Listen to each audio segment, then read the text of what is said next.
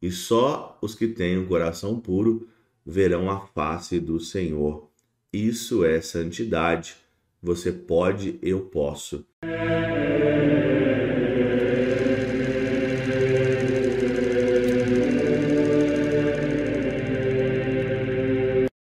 Em nome do Pai, do Filho e do Espírito Santo. Amém. Olá, meus queridos amigos, meus queridos irmãos, nos encontramos mais uma vez aqui no nosso Teoses, Viva de Coriés, do Percor Maria, nesse dia 1 de novembro de 2023. Hoje nós estamos começando o novo mês, o mês de novembro, e hoje, nesse dia 1 é dia de Todos os Santos. A igreja reúne numa festa só aí todos os santos. Por quê? Porque tem santos que a gente não conhece, tem santos que só Deus sabe. Tem santos que só Deus sabe. Tem santos que não foram elevados à glória do altar, não foram beatificados, não foram canonizados, mas são santos e só Deus conhece.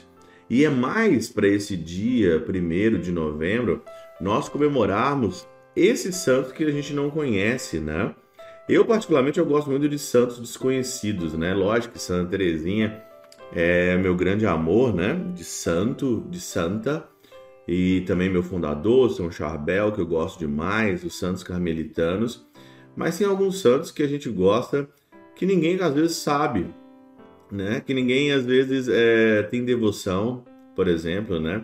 Eu lembro que não é santo, mas eu lembro que eu gosto muito de Evagrio Pontico, por exemplo, eu gosto de um santo que quase não é nem citado às vezes, que é São Raimundo Lúlio. Não sei se você já ficou sabendo da história de São Raimundo Lúlio, porque Lúlio era louco. E ele, com a sua loucura, foi para tentar evangelizar os muçulmanos e foi expulso tantas vezes lá da África, né? E ele, às vezes, eu lembro de uma história que ele foi expulso no navio e depois ele pulou no mar e voltou nadando para continuar pregando a palavra de Deus. Raimundo Lúlio. Então tem santos que você não conhece, tem santos que só Deus conhece, né?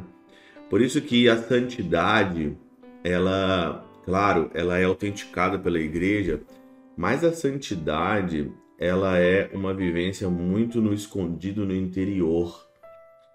É claro que tem santos que resplandecem como um sinal para o nosso tempo, por exemplo, são Padre Pio de Peltrautina é um santo como que veio como um sinal para os nossos tempos, as suas chagas. São Francisco, São Domingos, né? Santa Teresinha são sinais para a nossa geração mudar, seguir um rumo. O Senhor, ele às vezes ele escandaliza com certos santos, como escandalizou com São Padre Pio de Peltrautina, para dar um chacoalhão na nossa vida para quê? Para a gente entender que eu e você, nós também somos chamados a ser santo. Algo que hoje está cada vez mais esquecido na igreja, né? As pessoas estão lutando tanto para o pecado, para não pecar, que esquecem de lutar para ter virtudes, né? E hoje a luta é mais para não pecar do que para ter virtudes, né? A virtude de não pecar, mas as outras virtudes também. E uma virtude de ser santo. Por exemplo, hoje no Evangelho de Mateus, no capítulo 5, versículos aí de 1 a 8, 1 a 10, que é o sermão da bem-aventurança, por exemplo. Ser bem-aventurado é ser santo. Aqui no versículo 8 diz o seguinte: Bem-aventurados os puros de coração, porque verão a Deus. Puros de coração é uma, é uma virtude que você tem que trabalhar, que você tem que conseguir para ser puro de coração. Olha o que, que diz aqui Santo Agostinho comentando esse único versículo 8. Ninguém que veja a Deus vive nessa vida, na qual se vive de maneira mortal e com esses sentidos corporais. Você nunca vai ver a Deus nessa vida mortal e com os sentidos corporais. Você não vai ver a Deus. Você não vai aguentar, senão você morre. Alguém que vê a Deus nessa vida morre, diz aqui Santo Agostinho. Daí que, se alguém não tiver morrido radicalmente para essa vida, então antes de você morrer, você tem que morrer radicalmente para essa vida, isso é o santo. O santo ele morre radicalmente para essa vida.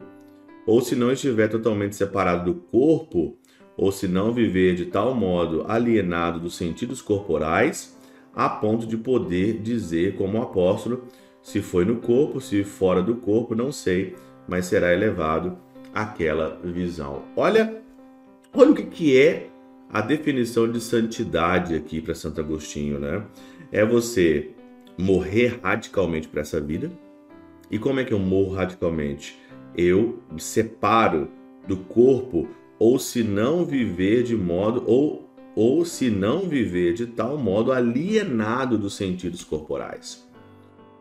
A luta nossa é para ter um coração puro, e você só vai ter um coração puro quando você for alienado dos sentidos corporais. Porque os sentidos da gente, a nossa emoção, o nosso sentimento, ele trai a gente. E quantas pessoas fazem tantas cagadas e tantas burrices e não são santas, não são santos, porque são levadas pelo momento. Eu estou sentindo então uma coisa agora, então eu vou fazer. Eu estou sentindo isso e aí o mundo todo fala para você que é permitido, que você tem que ser feliz, não é? Tem que ser feliz. Vai, goze a vida, curte a vida. Quando o Evangelho está dizendo para você ser alienado dos sentidos corporais, para você não dar aqui crédito para os sentidos corporais, e aí então você vai ter ou vai ter um coração puro. E só os que têm um coração puro verão a face do Senhor. Isso é santidade. Você pode, eu posso. Se você quer ser santo, se apegue a um santo, dizia Tertuliano. Se você quiser ser santo nessa vida, você tem que ter um santo. E hoje, no dia de todos os santos, é o dia de você agarrar com algum santo de devoção e pedir a graça de ter um coração puro. Pela intercessão de São Chabel de Magluf, São Padre Pio de Peltrautina, Santa Teresinha do Menino Jesus e o Doce Coração de Maria, Deus Todo-Poderoso os abençoe, Pai, Filho e Espírito Santo, Deus sobre vós e convosco permaneça para sempre. Amém.